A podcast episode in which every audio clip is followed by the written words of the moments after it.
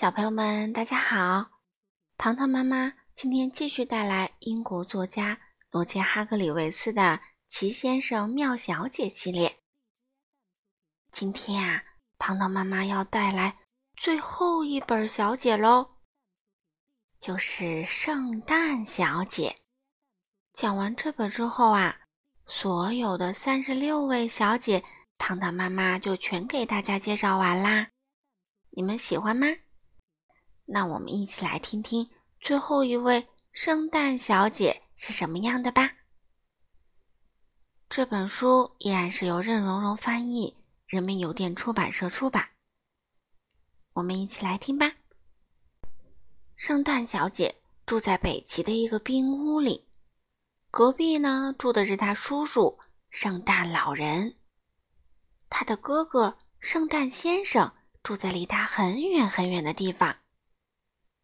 圣诞小姐给圣诞老人工作，她的工作就是包装圣诞礼物，让圣诞老人在圣诞前夜把它们送出去。你能想象吗？有非常多的礼物需要包装，要用上它整整一年的时间。圣诞小姐热爱她的工作，可是天天包装礼物，有时候会有一点无趣。去年。圣诞小姐埋在包装纸和包扎胶带当中将近整整一年。她决定去度个假。所有礼物她差不多都包好了。她觉得让圣诞老人包装剩下的一点儿礼物，应该不会给他带来什么麻烦。为了让圣诞老人更轻松一些，她给他南极的哥哥圣诞先生打电话，请他来帮忙。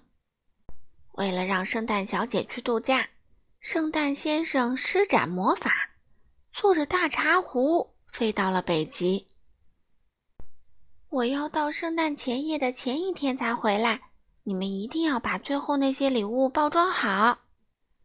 圣诞小姐在登上飞机之前还在提醒他们：“别担心。”圣诞老人大声说：“我们有足够的时间，等到你回来。”我们早就包装完了。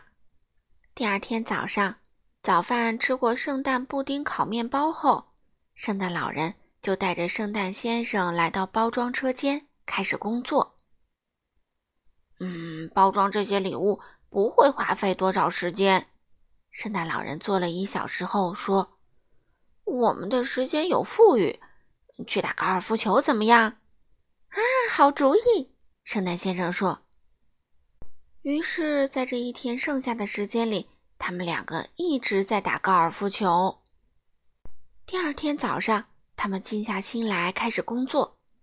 可一个小时后，圣诞老人又说话了：“你想去比赛寻路吗？我们有足够的时间完成这些工作的。”啊，好主意！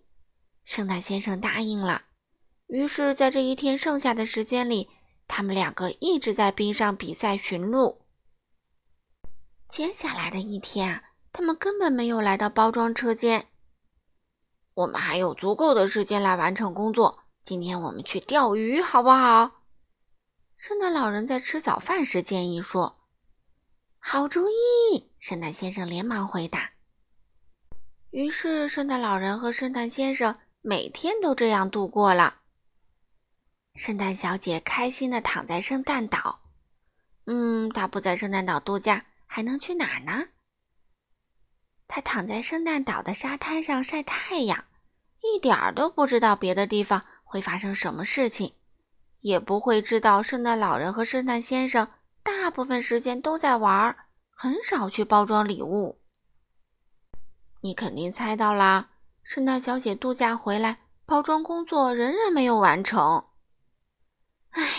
在这段时间里，你们两个都在做什么？圣诞小姐看到一大堆还没包装的礼物，大声喊起来。圣诞老人和圣诞先生羞愧地低头看着自己的脚尖，不敢看圣诞小姐的眼睛。唉，我们怎么才能在明晚之前完成工作呢？他生气地说。突然，他想出了一个办法。一个绝妙的办法，我们可以请一些朋友来帮忙，你可以让他们坐上你的大茶壶过来。”他指着圣诞先生大叫。等到喝下午茶的时候啊，圣诞先生已经把他能找到的朋友都带到了北极。他们准备连夜工作。圣诞小姐很小心地给每个人安排工作。莽撞先生只能包装泰迪熊，因为如果给他别的礼物，他会把它们打碎。霸道小姐要一直看着淘气小姐，以免她在包装礼物的时候放进什么意外惊喜。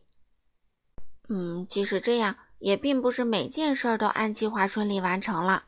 糊涂先生一直在标签上写“复活节快乐”。帮到忙小姐一直努力的帮忙，但胶带总是给她带来麻烦。健忘先生总是忘记把礼物放进包裹里。邋遢先生呢，包装礼物就没有不出错的时候。不管遇到了多少麻烦事儿，到了圣诞前夜的午饭时间，所有礼物都包装好了，贴上了标签，放进了圣诞老人的雪橇。太谢谢你们啦！圣诞小姐对每个人说：“没有你们的帮助，我真不知道该怎么办。许多圣诞树下面就会空着，没有圣诞礼物了。现在我们只需要找到圣诞老人了。嗯，他人呢？”大家都不知道圣诞老人在哪儿。最后，圣诞小姐找到了他，他正在和圣诞先生玩扑克牌呢。快快！他使劲喊：“你要迟到啦！”哦，别担心，别担心。圣诞老人呵呵笑着说：“我们有的是时间。”哦，希望今年圣诞节大家都能准时收到礼物哦。这个糊涂的圣诞老人啊！好了，小朋友们，三十六位小姐，糖糖妈妈就全部给你们读完了，希望你们喜欢哦。如果你们还想听以前的小姐呀，也可以到糖糖妈妈讲故事的齐先生、妙小姐的播单里面去找哦。好了，小朋友们，我们下次再见喽。下次我们会带来第三十七位先生，聪明先生。